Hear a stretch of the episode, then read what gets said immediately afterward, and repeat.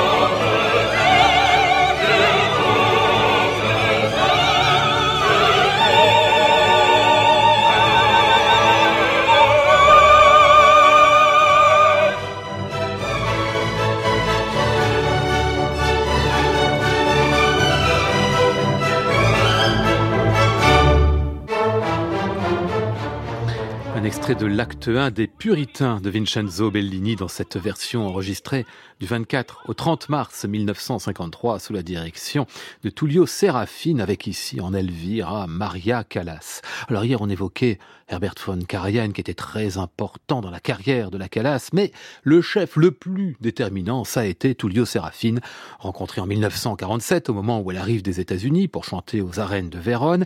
Il devient pour elle une sorte de pygmalion, la fait travailler avec une grande intelligence et de la voix et du répertoire, mais parfois avec dureté. Ainsi, en janvier 49, suite à la défection de Margherita Corosio, il lui laisse trois jours seulement pour apprendre le rôle d'Elvira dans Les Puritains, avant de la faire monter à Lizou, sur scène. Bon, quatre ans après, pour l'enregistrement, elle aurait eu le temps d'approfondir la partition, et puis euh, Séraphine lui concocte une distribution aux petits oignons. Rolando Panera, et qu'on écoutera dans quelques minutes, et Giuseppe Di Stefano, qu'on entend ici à ses côtés en Arturo.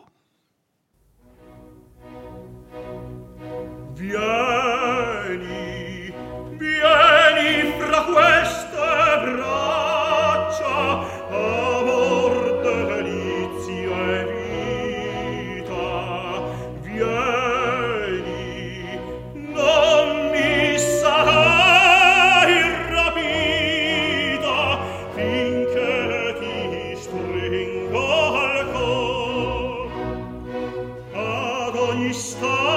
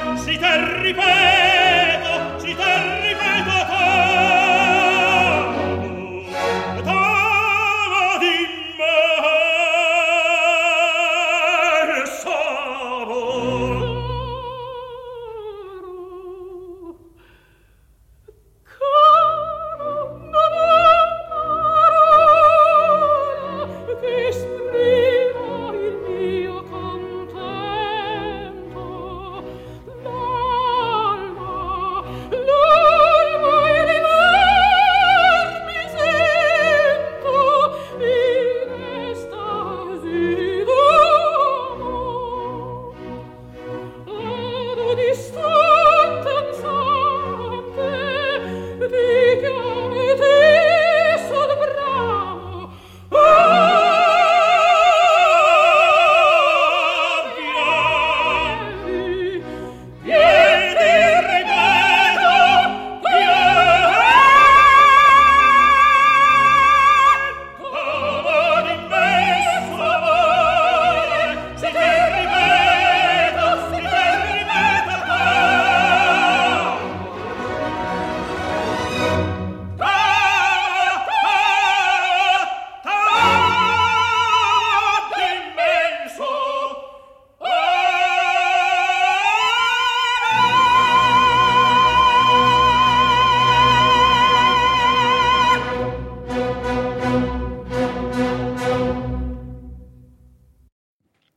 Impressionnant, ce duo entre Maria Callas et Giuseppe Di Stefano, extrait du troisième acte des Puritains de Vincenzo Bellini, l'orchestre de la Scala de Milan et Tullio Serafine en 1953. Il faut rappeler qu'en ce début des années 50, le bel canto fait l'objet d'une façon de redécouverte, musicalement bien sûr, mais surtout dramatiquement. Jusqu'alors, les grands rôles féminins de Bellini ou Donizetti, du rôle de soprano léger, représentaient le règne de la fioriture gratuite. Soudain, là, dans les années 50, on se rend compte qu'il y a un potentiel dramatique dans ces œuvres. Mais il faut des voix pour traduire cela. Et Maria Callas va être l'une d'entre elles, entre autres grâce à Tullio Serafine qui lui fait confiance, qui lui confie Norma d'abord, et puis donc cette Elvire des Puritains. Un rôle d'une vocalité exceptionnellement exigeante par son étendue, sa virtuosité, mais un rôle qui regorge de possibilités pour l'actrice qui était en Maria Callas. On va la retrouver ici, dans la grande scène du deuxième acte.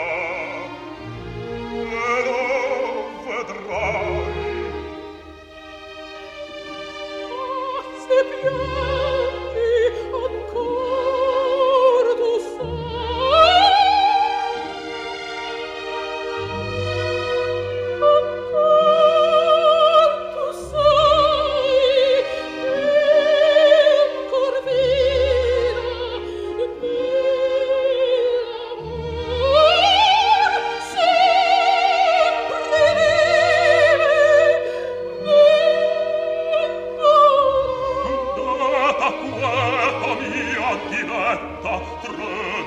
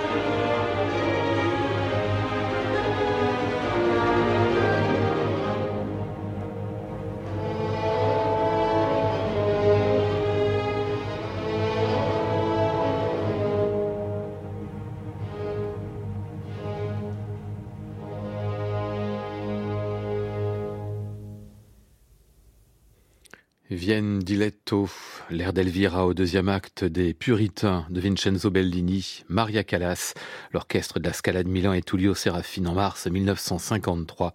Un disque de légende à retrouver et podcaster sur le site de France Musique et sur l'application Radio France.